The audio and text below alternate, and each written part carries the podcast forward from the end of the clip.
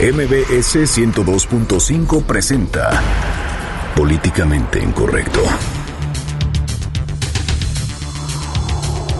Circula nueva información en torno a Omar Martin, responsable de la masacre en el bar Gay Pulse en Orlando, Florida, y quien fue calificado por gente cercana a él como violento, peligroso y racista. Testigos han revelado que era cliente frecuente de dicho lugar y que utilizaba aplicaciones para conocer homosexuales. Platicaremos con una de las víctimas que sobrevivió al ataque y además con el papá de uno de los mexicanos muertos. El Pleno del Senado avanzó en la dictaminación de tres de las siete leyes secundarias del Sistema Nacional Anticorrupción, las cuales fueron turnadas a la mesa directiva para su discusión en el Pleno.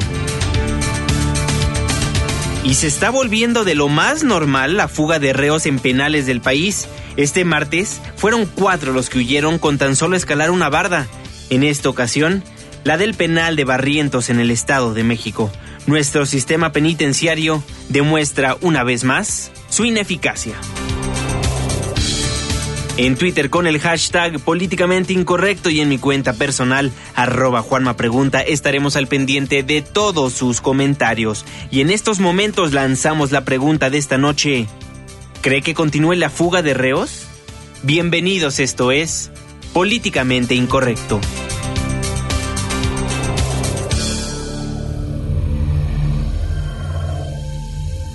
Estás a punto de entrar a una zona de polémica y controversia. Una zona de discusiones álgidas y análisis mordaz. Estás entrando al terreno de políticamente incorrecto. Bajo tu propio riesgo.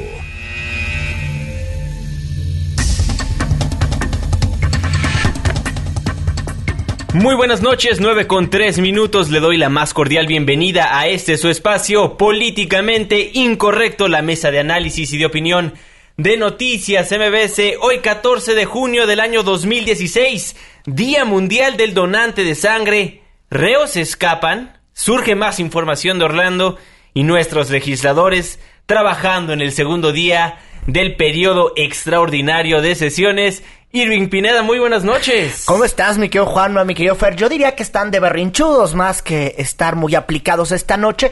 Y hoy sí vamos a conocer aquí las verdaderas cortinas de humo para escapar. Y lamentablemente pues vamos a seguir hablando de Orlando y vamos a ponerle nombres y apellidos y vamos a estar conociendo ya las historias de cerca de los mexicanos que desafortunadamente fallecieron en el ataque del domingo pasado. Así es, Fernando Canek, muy buenas noches. Muy buenas noches, querido auditorio, muy buenas noches, compañeros. Hoy conmemoramos un día especial porque es el día en que asciende una Lady Succiones al trending topic. Entonces, ahí, si usted no ha visto cuál es el trending topic hoy, vaya a Twitter para que ahí se enaltezca, se cultive, se nutra de lo que esta humanidad produce. ¡Qué maravilla! ¡Qué, qué contenidos, chicos! Muy aplicada la chamaquita. Muy aplicada la chamaquita. Y ya que está en Twitter, agréguenos a nuestras redes sociales para ser parte de la controversia y sumar al debate. Arroba Juanma Pregunta. Arroba Irving Pineda. Arroba Fernando Canek. O márquenos al 5166-1025. Estamos muy al pendiente de todos sus comentarios. Ayer por la noche le platicábamos acerca de la tragedia que se vivió en el estado de Florida, en Orlando cuando un tipejo llegó a un bar gay y disparó y causó la muerte de 49 personas, 53 heridos, 6 en grave estado.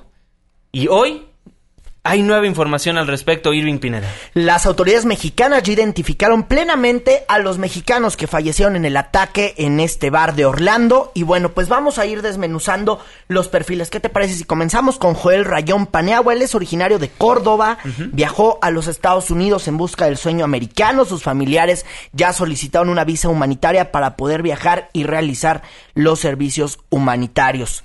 Eh, también Miguel Ángel Honorato es originario de Tenanguillo de las Cañas Guerrero, tenía negocios de comida mexicana, tortillerías y una especie de tiendas de conveniencia allá en la Unión Americana. Juan Chávez Martínez también es uno de los mexicanos que fallecieron en este ataque ocurrido eh, en este pues bar Pauls como se conoce nació en Huichapan Hidalgo y él pues laboraba en una cadena de hoteles, su familia lanzó una página de internet inclusive para recaudar eh, fondos para los servicios funerarios y la noticia también ya la recibió eh, su mamá que es Aurelia Martínez, platicó con la cadena Univisión y parte de lo que dijo.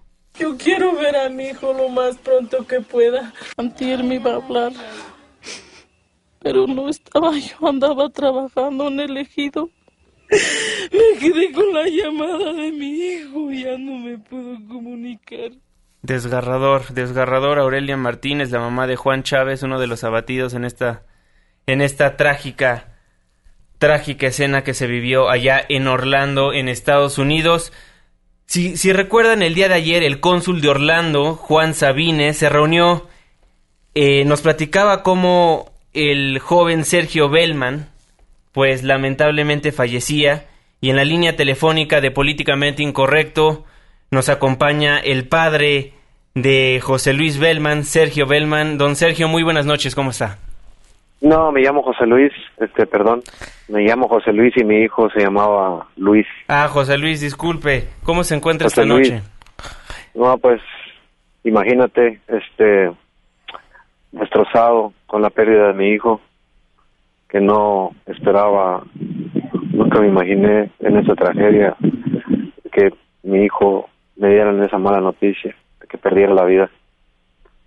Ya, ya platicó con el cónsul Juan Sabines, ¿qué le comentó?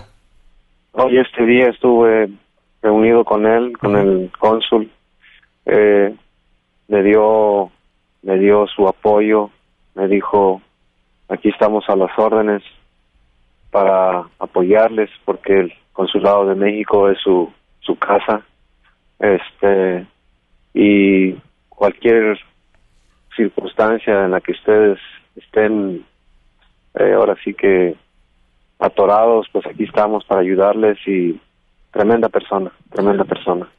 Me dijo que estaba en, nombre de la canciller eh, Macié, me mandaba condolencias y muy muy satisfecho salí, muy muy muy cortés, muy amable. ¿Cómo está? Muy buenas noches. Bueno, pues antes que nada, eh, le mando un abrazo y en verdad toda la solidaridad y pues pues nuestro sincero pésame, en verdad que se, se nos acaban las palabras. ¿Cómo era su hijo? ¿Qué estaba haciendo su hijo en la Unión Americana? Cuéntenos un poco para poder entender lo ocurrido el domingo pasado. Bueno, mi hijo de hecho nació aquí en Estados Unidos.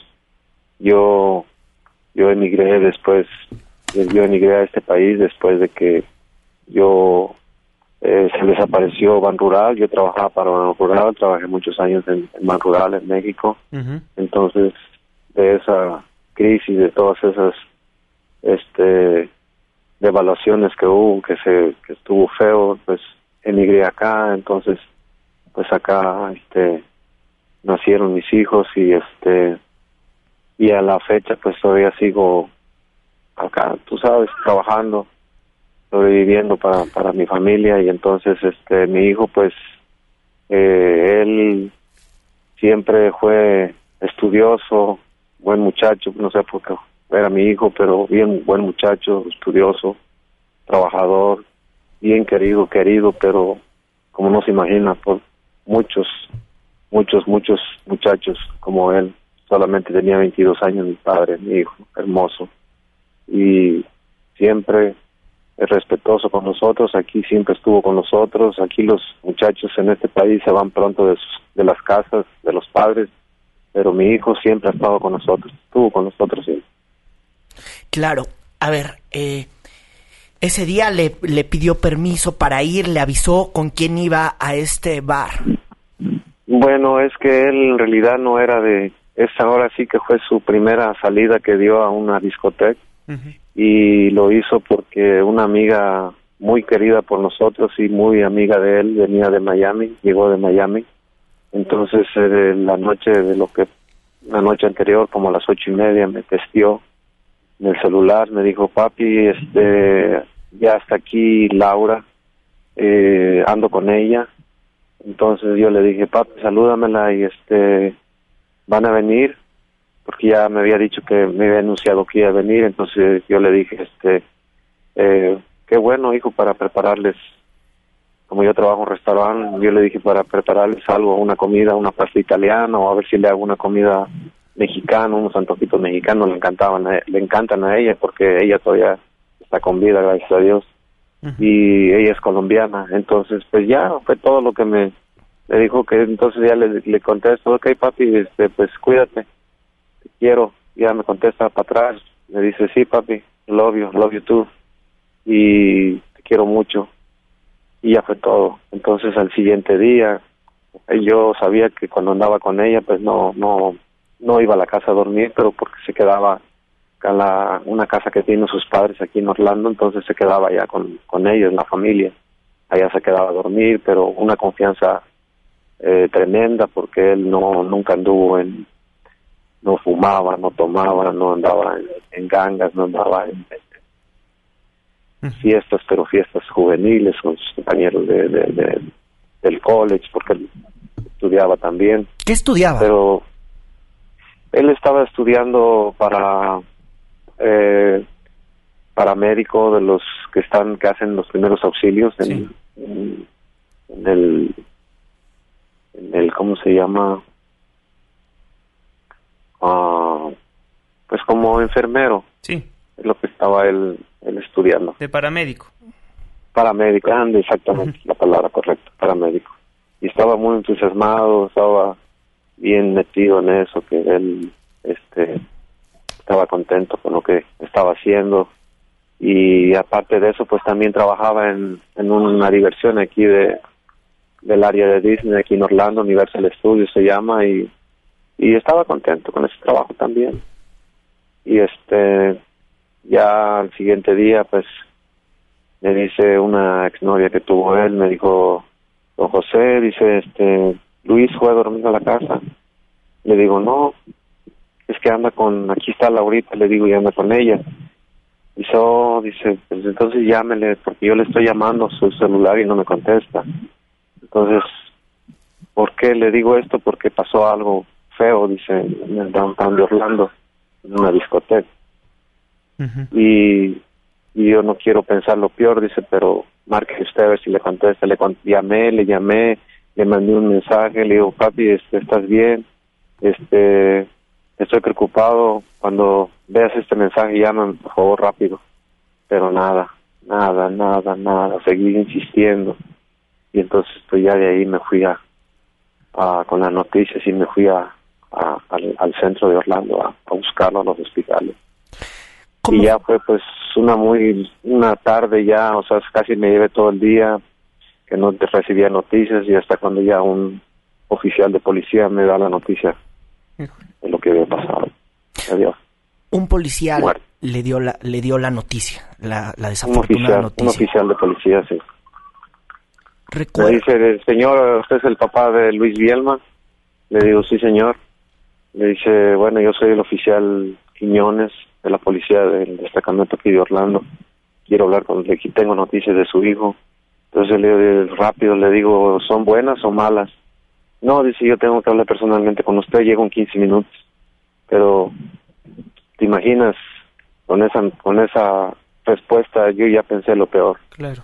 y, y sí, cuando llega y nos metemos a un cuarto, me dice que, que él estaba, había fallecido. Don Sergio, eh, ¿qué va a pasar con el cuerpo de su hijo? ¿Va, ¿Va a traerlo aquí a México o van a estar allá en Florida? No, lo llevo para allá porque él, él siempre quiso su país, sea, el país de sus padres y porque él decía yo yo soy ciudadano americano pero yo no yo no yo yo me- yo soy mexicano siempre siempre con orgullo sus raíces de, de, de, de- de nuestro país y le gustaba cuando iba a estar disfrutar la familia sus primos sus primas comer y y estábamos a punto ya del mes que entra el 20 el el 16 del mes que entra nos íbamos a ir a, a México él mi otro hijo y yo pero bueno los los ahora sí que uno pone y Dios dispone Iba a festejar los 15 años de su hermana. Tengo entendido que ustedes son de la Sí, tierra caliente, sí, de sí, Coyuca, de. Catalán, ¿verdad? Guerrero. Mi esposa, sí, mi esposa ya tenía dos semanas que se había ido para México, se fue para preparar todo, buscar padrinos, y, usted sabe, un- una quinceañera. Entonces, mi hijo, como ya siempre aquí andaba en participando en quinceañeras, sean fiestas, entonces él ya tenía la, la experiencia de chambelán, entonces dice, papi, pues mami, váyanse ustedes y, y yo me toca mis vacaciones precisamente en julio, pues ya este, tengo, tengo derecho a dos semanas de vacaciones y yo pues ya ves, yo tengo ya la experiencia, yo llegando allá pues con un día, dos días que ensayo ya yo, yo este, me acoplo y, y esos eran los planes. Bailaba muy bien. hoy. ¿Mande? Bailaba muy bien su hijo. Sí, no, no, me lo.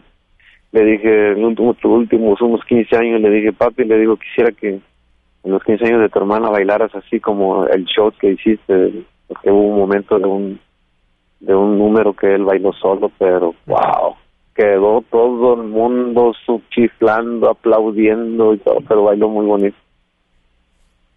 Sí. Eh, Lo escucho, lo escucho.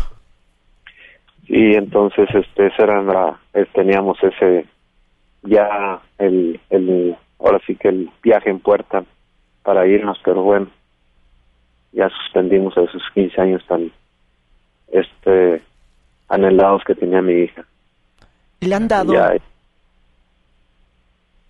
perdón eh, que sí, le han, el FBI le ha dado ya una fecha de cuándo le van a dar el cuerpo de su hijo.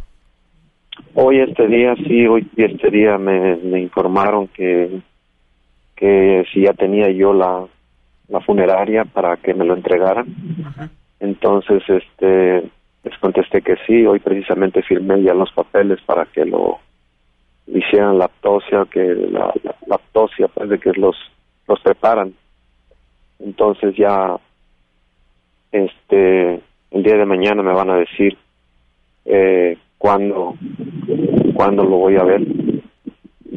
Que lo más posible, me dijo la persona con la que me atendió, que más, lo más seguro, lo más seguro este viernes. El viernes. Sí. Señor, en verdad le, le queremos mandar un abrazo, le queremos apreciar que nos haya eh, tomado esta comunicación, queremos decirle que estamos con usted. Claro, que- nuestro más sentido pésame, por supuesto. Muchas gracias, muchas gracias, estoy a sus órdenes. Muchísimas Bien, bien, gracias. Bien, bien, agradecido por, por toda la, la facilidad que nos están dando para comunicarme y expresar lo de, lo de mi hijo. Muchas gracias. Señor Bellman, muchísimas gracias a usted. Que pase muy buena noche. Igual, gracias. Buenas noches. 9 con 19 minutos, híjole. Desgarrador escuchar al papá de Sergio Bellman. Lo bueno nos comentaba, los últimos mensajes que recibió de su hijo fueron muy buenos. Te quiero papá, te quiero hijo. Híjole.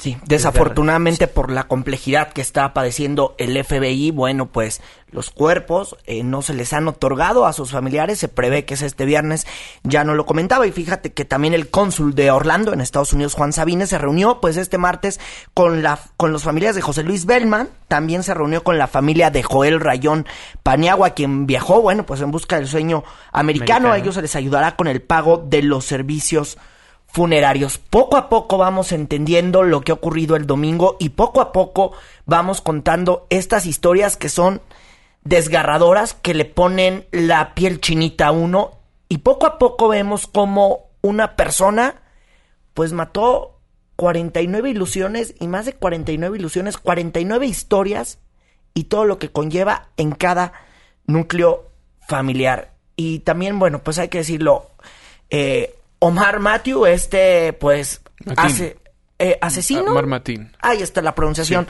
perfectísima de mi querido Fer. Ustedes que sí fueron a la escuela y que saben muy No, bien inglés. tampoco, tampoco. Visitó este bar en al menos 12 ocasiones y se llegó a comunicar con varios hombres, así lo confirmaron varios empleados del lugar, pero todos los detalles, pues después del corte, ¿verdad? Sí, después del corte también vamos a platicar con Vernel Martínez, un sobreviviente al ataque. 9 con 21 minutos, una pausa, regresamos. Frijol con gorgojo. Vamos a quitarle el gorgojo a los frijoles y regresamos a Políticamente Incorrecto. Aunque haya doble hoy no circula, Seguimos avanzando en Políticamente Incorrecto. Continuamos. 9 con 23 minutos, continuamos en Políticamente Incorrecto, la mesa de análisis y de opinión de noticias. MBS, le estamos platicando acerca de la tragedia que se vivió en Orlando, Florida, cuando Omar Matin, pues lamentablemente, pues mató a más de 43 personas, a 49 personas, hirió a 53 seis en estado muy crítico. Ya platicábamos con el papá de uno de los mexicanos que lamentablemente falleció, José Luis Bellman. Platicamos con su papá, don Sergio, que nos platicó su historia. Nuevamente le agradecemos muchísimo por habernos tomado la comunicación. Y bueno, a raíz de que, de que surgió este incidente el pasado domingo, pues ya surgió más información. Omar Martin ahora se dice que no era homofóbico, que aparentemente frecuentaba mucho esos lugares. Sí, lo visitó en al menos 12 ocasiones y se llegó a comunicar con varios hombres, así lo confirmaron varios empleados del lugar. Es la voz de Jim Bam. Estaba tratando de ligarse a algunas personas, a hombres. Era homosexual y estaba tratando de ligarse a hombres. Se les acercaba y luego los rodeaba con el brazo o algo así, y tal vez para hacer que bailaran con él un poco, o algo así. Y este hombre también es uno de los sobrevivientes de este bar y pudo dar un testimonio pues a la prensa que está volcada en esta zona de Orlando. Cuando me contactó por primera vez quería saber qué clubes eran bien animados y cosas así y qué lugares eran buenos para ir a ellos. Pero recuerdo que le dije, será mejor que los busques en la red. Pues bueno, ahí tratando de ligarse a gente tal vez para averiguar un poquito más del club o tal vez vivía una doble vida. Realmente no se sabe mucho hasta el momento, pero cada día surge más información al respecto. Sí, y es que Kevin, Kevin West, que es este muchacho, pues sobrevivió al ataque y había platicado, pues sí, con el asesino de Orlando días antes en una aplicación de internet. ¿Qué cosas? las que están pasando allá. Pero poco a poco también ha empezado a salir a la luz, bueno, pues como lo estábamos contando justo aquí y armando este rompecabezas, las historias de los sobrevivientes del ataque. Y por ejemplo, hoy hubo una conferencia en el Hospital Regional de Orlando, que es donde prácticamente se convirtió pues en, en el hospital que le salvó la vida a decenas de personas y en algunos pues tampoco, porque ahí fallecieron. Y ahí habló, eh, mi querido Juanma, mi querido Fer, pues Ángel Colón, él es un sobreviviente, pues a lo ocurrido el sábado pasado y él narró pues lo poco que vio. Me traté de parar, pero todo el mundo eh, estaba corriendo encima de mí y me rompieron la, pierna izquierda. Si no podía caminar ahora, me estaban corriendo encima, el hombre estaba tirando tiro. Ah, él se fue para otra, ah, para otro cuarto y um, yo creía que ya eh, eh, estábamos bien, pero él vino para atrás y él le empezó a tirar tiro a, a, a los cuerpos que estaban en el piso. Bueno, esa es la voz de Ángel Colón que nos describe un poquito lo que él vivió dentro del bar Pulse allí en Orlando, Florida. Y también la doctora Catherine Bondi del Orlando Regional Medical Center, pues discutió y le dijo a los medios de comunicación ¿Cómo es que los doctores poco a poco veían llegar a los heridos? Pensaban que eran cinco, luego llegaban de a montón, de diez, de veinte, y así lo describe la doctora Catherine Bondi. Recibimos unos cinco pacientes y ya eso era bastante. Pensamos que era todo y entonces comenzaron a alinearse en los pasillos. Los estaban trayendo por montones, en camiones y ambulancias. Híjole, imagínate ver cientos de personas que acuden a, al, al, hospital, para traer a tanto herido, a la desesperación en el momento, la fuerza policíaca interviniendo eh, de manera inmediata, teniendo que llevarse heridos en coches de la policía porque no habían ambulancias suficientes en el momento de la emergencia. Entonces, realmente es una escena eh, devastadoramente trágica. Claro. Eh, no, no sé cómo describir este hecho de otra manera. Creo que esto va más allá de cualquier análisis eh, politológico que se pueda hacer, es una de las múltiples tragedias humanas a las que nos tenemos que enfrentar día con día y ahora que es este bagaje tan fuerte de información, pues nos tenemos que enfrentar a una realidad muy específica que es acerca de los prejuicios, acerca del el odio que se despierta y llevarlo como sociedad a una reflexión profunda. ¿Qué es lo que nosotros estamos haciendo para cultivar ese tipo de actos? ¿En qué está fallando nuestra sociedad? Correcto. Y, y, no es desvinculado simplemente de alejarlo a la realidad de Estados Unidos. Los mexicanos tenemos que hacer esa reflexión obligada también, porque en nuestra sociedad existe ese tipo de extremo, existe ese tipo de violencia desmedida.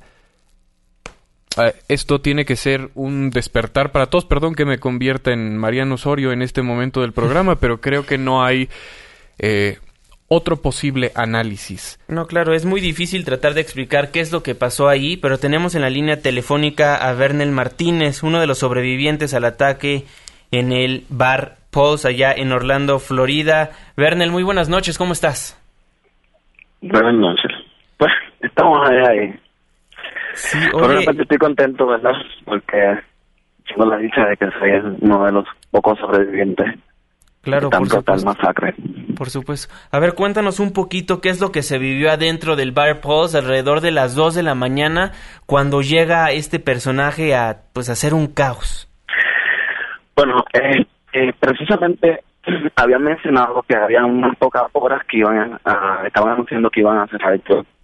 Este, estoy con uno de mis compañeros, fui con dos personas, fui con Gilbert, este, Silva y fui como Peter Omar.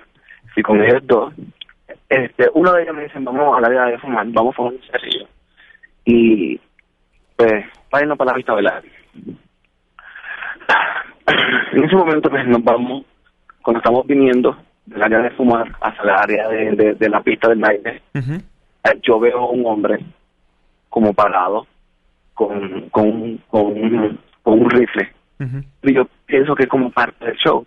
La gente siguió, porque la gente, hasta- él no dijo nada, él no gritó, él no dijo nada. Todo el mundo se quedó normal porque mundo pensaba que, pues, iba a hacer algo. o- Sí, sí, era un Nadie pensaba que él iba a, iba a hacer algo malo. Hasta que después con, con el rifle, él coge el rifle y empieza a disparar sin control. Cuando él hace eso, la gente empezó a correr. Yo retrocedí atrás. Este, me caigo, me rompo la mano. Este, gateando, voy a la, a, como al área como si fuera como, era como una bocina. Y me escondí allí y permanecí allí. Pues tenía mucho miedo, obviamente. Este, me quedé callado, no dije ninguna palabra. Lo único que yo estaba escuchando eran todas las balas cayendo. ¿Sabes? Escuchaba los disparos, escuchaba a la gente quejándose, como que ayuda. Y unos minutos intensos. Este. Luego de ahí no pude ver mucho, porque obviamente, pues como estaba cubierto, este, estaba tratando de protegerme. A la misma vez, obviamente, me escondí. No, no pude ver más nada. Hasta que llega la policía. Cuando llega la policía, se acabó todo el tiro. O sea, no, no se había escuchado un tiro más, se había acabado todo. Aparentemente lo habían matado a él. Este, ahí la policía me saca, rescate, junto con los demás. Y ahí fue que como, como yo vi como que pues, estoy bien, no puedo creer que estoy vivo, no puedo creer y aún así pues no, creo en un área nos tuvieron como, como, ¿sabes? Aislados. Y estábamos ayudando a otras personas que estaban heridas y nunca pensé que iba a vivir esto. Ha sido una experiencia nueva en mi vida. Siento que Dios me dio una oportunidad con algún tipo de propósito, como digo, que volví a nacer. No le deseo esto a nadie. Este, no hay ningún tipo de justificación para esto. Esto no tiene ningún tipo de justificación. Hubieron muchas vidas inocentes que se perdieron. Vi que mis amigos, perdí a mis amigos con los que yo fui. Su familia muy triste, todo muy triste. Ha sido esto todo totalmente desgarrador para mí. Claro. ¿Cómo? Bernel, te saluda Irving Pineda. ¿Cuántos de tus amigos desafortunadamente fallecieron? Personas que yo conocía, hicieron 10. Diez. Y los dos con los que yo estuve también fallecieron. Fuimos. Más o menos, Gracias. eh, más o menos pudiste calcular eh, cuánto tiempo duró este ataque? Eh, ¿Viste con anterioridad a, a, este asesino, al asesino de Orlando? Yo lo vi de frente. Al verlo de frente, yo retrocedo atrás. yo diría, porque obviamente no tuve un control, no me atrevía a coger mi teléfono, yo estaba escondido, yo estaba suplicándole a Dios que, que me ayudara, que me, que me salvara, yo no quería morir decía de eso, yo estaba pendiente de eso. Pero yo diría que como unos 25 minutos, porque yo escuchaba cuando él recargaba el arma, él volvía y recargaba el arma, disparaba y seguía y volvía y seguía. Él seguía y disparando. Él no tenía el control, ¿sabes? Como que yo no vi mucho como tal, pero sí escuché los disparos y vi cuando después los policías me llevaron, que me estaban escoltando como para que yo saliera, vi a los demás que estaban en el piso, vi mucha sangre, había mucha gente en el piso, yo no podía creer lo que estaba viendo. Fue una escena de la sacada de una película, porque eso no, no tiene ni nombre, lo que pasó de verdad.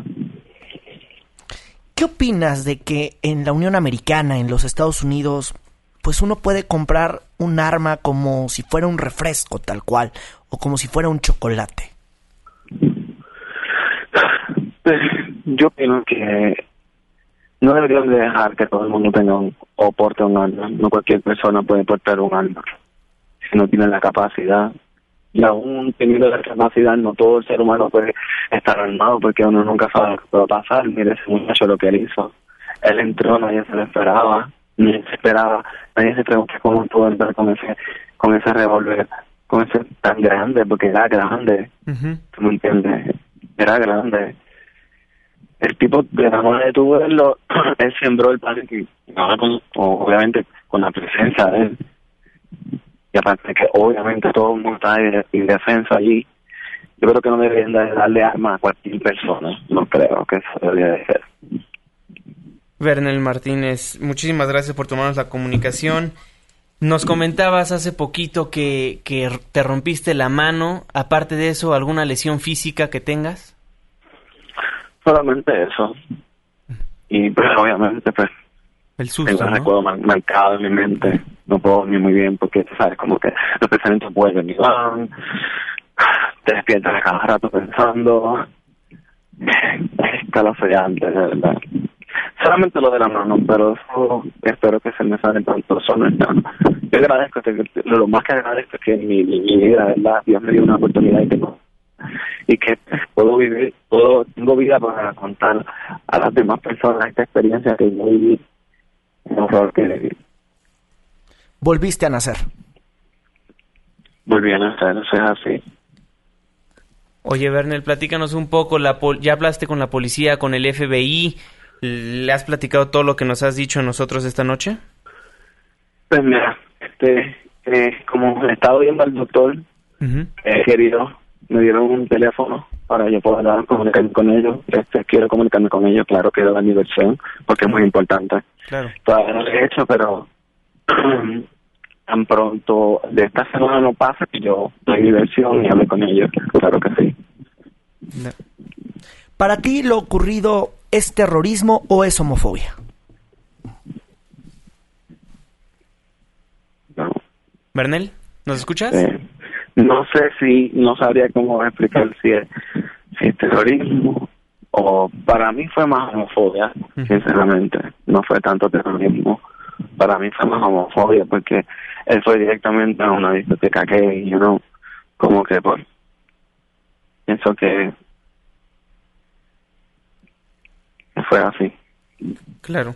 Oye, Bernel, han dicho empleados del bar Pulse que lo habían visto anteriormente. No sé si tú frecuentes mucho ese, ese bar, ese antro. ¿Lo habías visto al, al atacante anteriormente?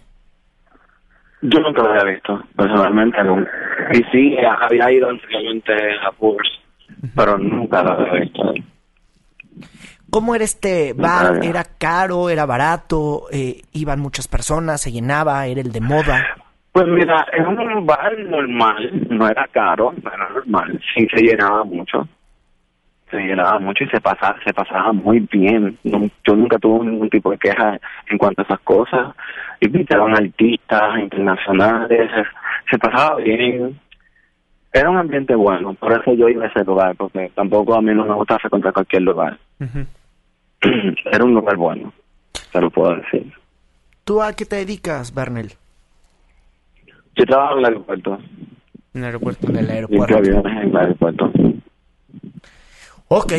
Pues Bernel Martínez, sobreviviente al ataque en Orlando, Florida, muchísimas gracias por tomarnos la comunicación aquí en Políticamente Incorrecto y muchísimas gracias, por compartir la historia. Gracias a ustedes por escucharme. Muy buenas noches. Bernel Martínez, uno de los sobrevivientes al ataque, híjole. El ataque habría durado 25 minutos. Con él adentro. Sí, pues con el, con el atacante y bueno, pues una escena de terror. Él, se resguarda para poder volver a nacer.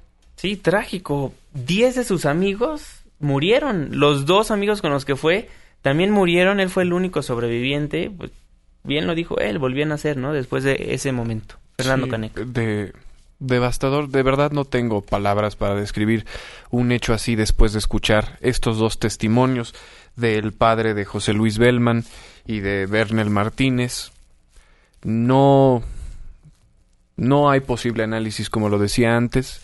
Esto es un hecho lamentable y en este enfoque de lo que estamos haciendo en políticamente incorrecto, de darle a usted eh, el acercamiento a estos eventos, el testimonio directo, es en una función de que la información de primera mano pues nos comprometa de alguna manera a la reflexión humana, a la reflexión eh, sensata y a que consideremos eso, el valor de la vida, por sobre todas las nimiedades y ridiculeces ideológicas que lo puedan poner en una balanza tan endeble cuando alguien decide tomar un arma y privar de la vida a otras personas. Claro, por supuesto. Por eso aquí en este espacio entrevistamos a Sergio Bellman, el padre de José Luis Bellman, quien lamentablemente falleció en este ataque, y por, supuesto también con Bernel Martínez, un sobreviviente al ataque, para conocer ahora sí que todo el círculo de esta historia informativa. Le agradecemos muchísimo por estar en contacto a través de las redes sociales.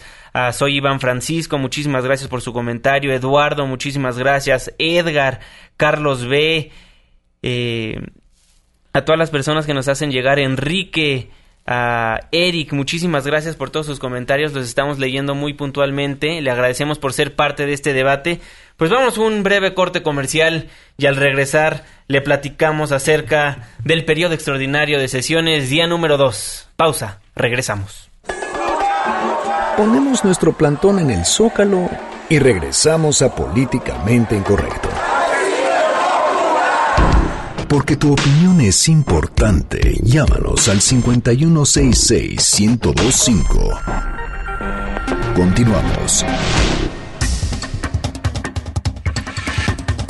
9 con 43 minutos. Muchísimas gracias por seguir acompañándonos en Políticamente Incorrecto a través del 102.5 de su frecuencia modulada. Y por supuesto, un fuerte abrazo a todos aquellos que nos hacen el favor de escucharnos a través de nuestra página de internet noticiasmbs.com, transmitiendo en vivo desde nuestros estudios en Mariano Escobedo 532.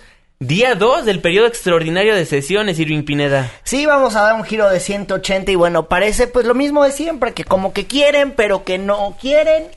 Y pues cuando uno se mete con el presupuesto del político, pues mochan la ley, ¿no? Así pareciera que está pasando eso en la llamada Cámara Alta. Así es, por lo pronto en la Cámara de Senadores, tres de las siete leyes que integran el Sistema Nacional Anticorrupción están siendo discutidas. Oscar Palacios con la información. Buenas noches, Oscar, adelante con tu reporte. Gracias, Juan Manuel. Buenas noches. Tras varios meses de jaloneo y desencuentros, el Pleno del Senado de la República inició por fin la discusión de tres de las siete leyes que integran el Sistema Nacional Anticorrupción. El debate arrancó esta tarde con los dictámenes que contemplan la Ley General del Sistema Nacional Anticorrupción, así como la Ley Orgánica del Tribunal Federal de Justicia Administrativa. Además, se encuentra a discusión la Ley General de Responsabilidades Administrativas, también conocida como Ley 3 de 3, cuyo contenido fue cuestionado por senadores del PRD, quienes advirtieron que se terminó achicando la propuesta presentada por organizaciones de la sociedad civil. Desde la tribuna, la vicecoordinadora del PRD, Dolores Padierna, advirtió que el contenido de la ley se encamina no solo a que persista la corrupción,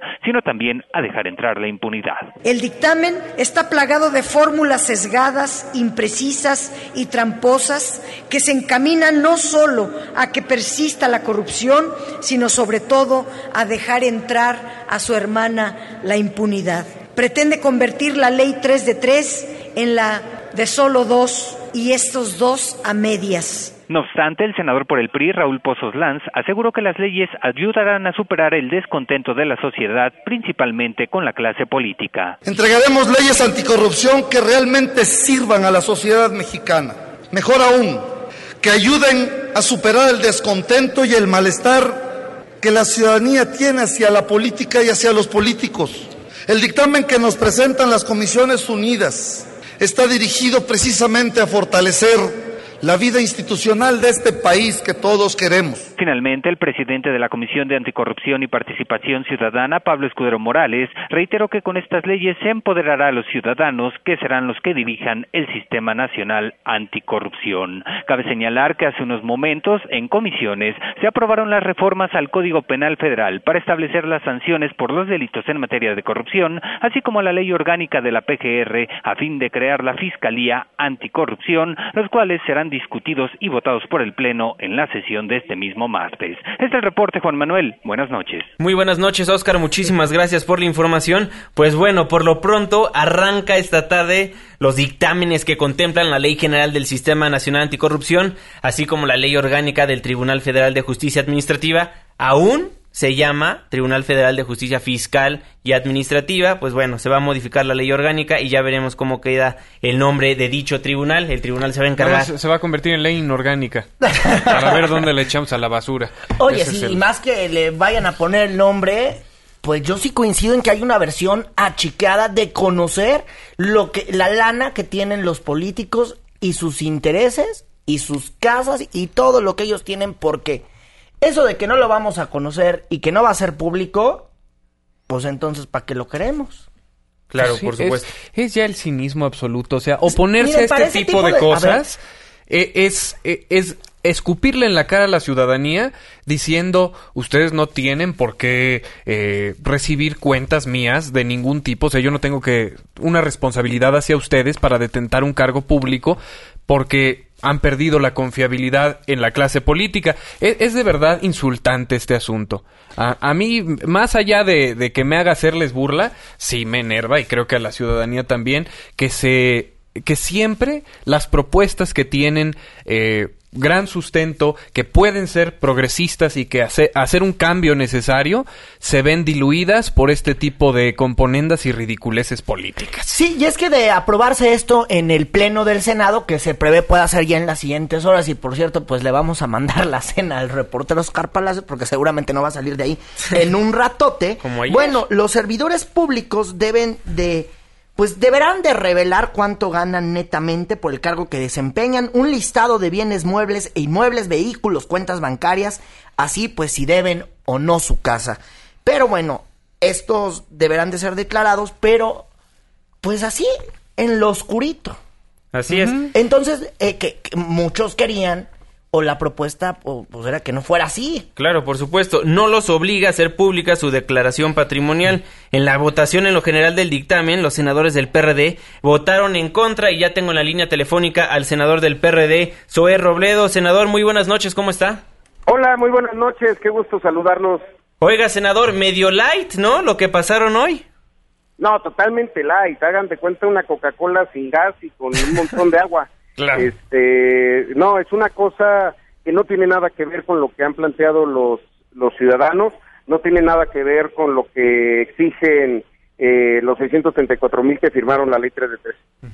Es ley 2 de 2, ¿no? Soy Robledo, te saluda Irving Pineda. Hola Irving, mira, más que eso, eh, el planteamiento es que todo lo, lo, lo que tenga que ver con declaraciones quede en un espacio nebuloso en la que seguramente va a poder ser potestativo. Es decir, que sea a voluntad de, cada quien.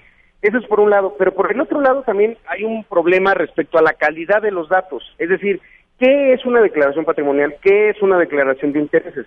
Lo que nosotros estamos haciendo es, y vamos a intentar eh, todavía incorporar eso en el dictamen, pues es que estas declaraciones sean apegadas a los formatos que más de 700 funcionarios públicos, candidatos, presidentes de partidos, etcétera, han firmado, que están en, en 3de3.mx, en la plataforma de INCO y de Transparencia Mexicana que pusimos a disposición desde febrero del 2015.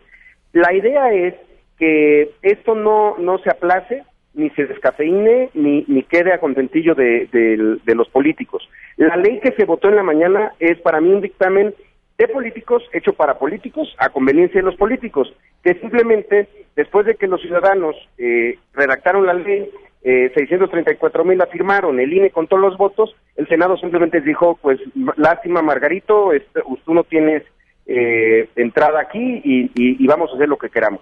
Creo que hay una enorme oportunidad para corregir esto, pero pues eso se definirá en unas horas. Oye, Zoe, pareciera que le están dando a todas estas personas que fueron a, insistirles, pues a tole con el dedo. Pues Pareciera, ¿eh? justamente ese sentimiento queda, que les están diciendo, en democracia eh, jugaron como nunca y perdieron como siempre, ¿no? Eh, simplemente todos aquellos que optaron por una vía institucional, que utilizaron la constitución para cambiar las cosas, les estamos diciendo, pues ni así, ¿eh? Eso no nos importa y yo voy a hacer una interpretación de lo que tú quieres y voy a hacer una interpretación a modo y voy a hacer una interpretación que me deje a mí complacido. Es un error, de verdad es un error y lo digo con afecto de mis compañeros senadores, porque creo que este es un momento crítico que podríamos tener una respuesta memorable y estamos teniendo una respuesta eh, verdaderamente pequeñita y mediocre. Eso, te saluda Fernando Canek. Más que mediocre, ¿no te parece completamente irresponsable después de que eh, la ciudadanía expresó la voluntad de que esto se pasara con lo que ustedes propusieron como una ley íntegra 3 de 3? Pues claro que sí es irresponsable. Yo quiero saber quién va a ser el mexicano que vuelva a firmar una iniciativa ciudadana. ¿Quién va a ser el que otra vez, el ingenuo que vuelva a creer que por esa vía se pueden cambiar las cosas en este país? Por eso nuestro voto en contra. Eh, eh, yo he estado con 3 de 3 desde que nació, eh, lo, hicimos junto con las organizaciones, desde que era una simple, simple una, simple plataforma que apelaba al, al sentido común y a la voluntad de los políticos. Eh, mi voto en contra me costó trabajo porque no era 3 de 3. Es como, este, déjeme poner este ejemplo, pero es como eh, eh, un perro que no reconoce en un cachorro a su hijo. Eso que se votó en la mañana no era 3 de 3. si hubiera sido 3 de 3, de verdad yo me hubiera atado a la tribuna para pedir que se votara a favor.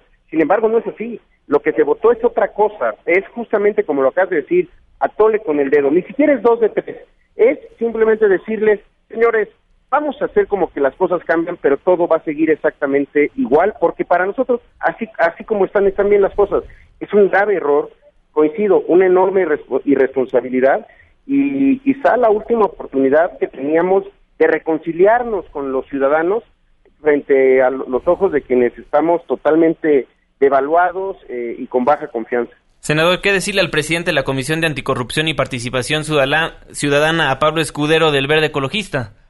Mira, yo a Pablo le reconozco que ha hecho un trabajo en todas las otras leyes verdaderamente eh, incluyente e inclusivo. Sí le diría que ese mismo espíritu se lo aporte a esta, a esta ley, que todavía quedan horas y que este asunto, más que allá de partidos, debe de ser por un lado, de cercanía con los ciudadanos y por el otro, algo que es bien importante, debe de ser un tema hasta generacional.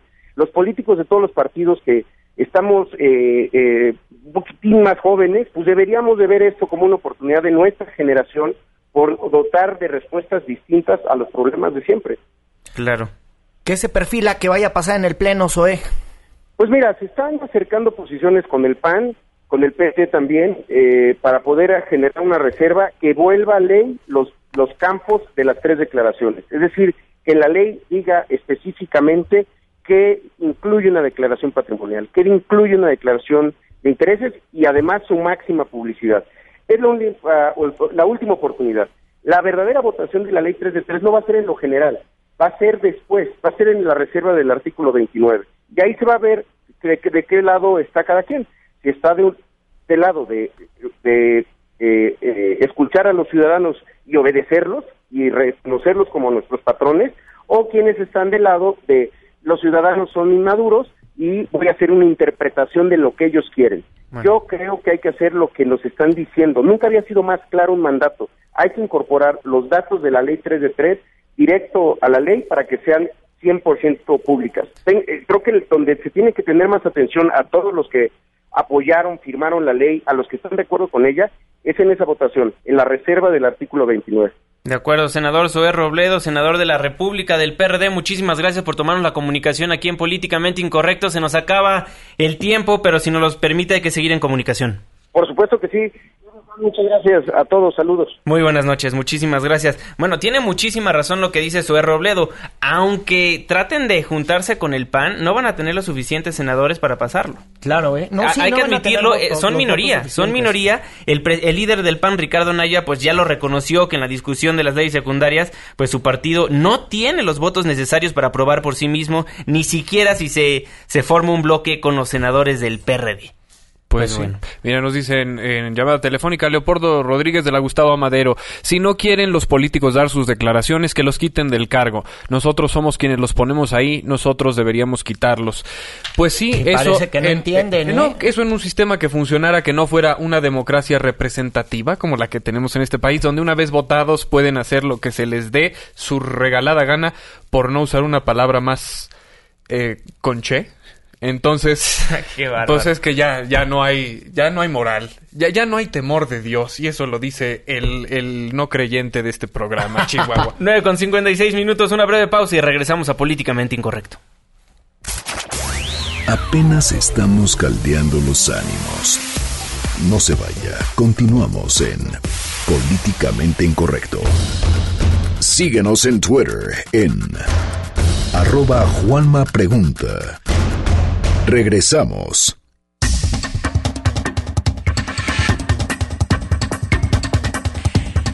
Estamos de vuelta en Políticamente Incorrecto a través del 102.5 de su frecuencia modulado. Nuevemen- nuevamente se, se escapan reos de penales, Irving Pineda. Sí, ya esta fue una verdadera cortina de humo la que se vivió la noche de ayer en el penal de Barrientos en Tlalnepantla. Un motín ocurrido después de la fuga de un interno identificado como Jonathan Gerardo Galicia Villegas, de 19 años, acusado del robo con violencia. Más o menos así se vivió la noche en Barrientos. Lo que queremos que nos pasen a dos o tres o, o algunos para preguntar nada más el estado de, de nuestros familiares.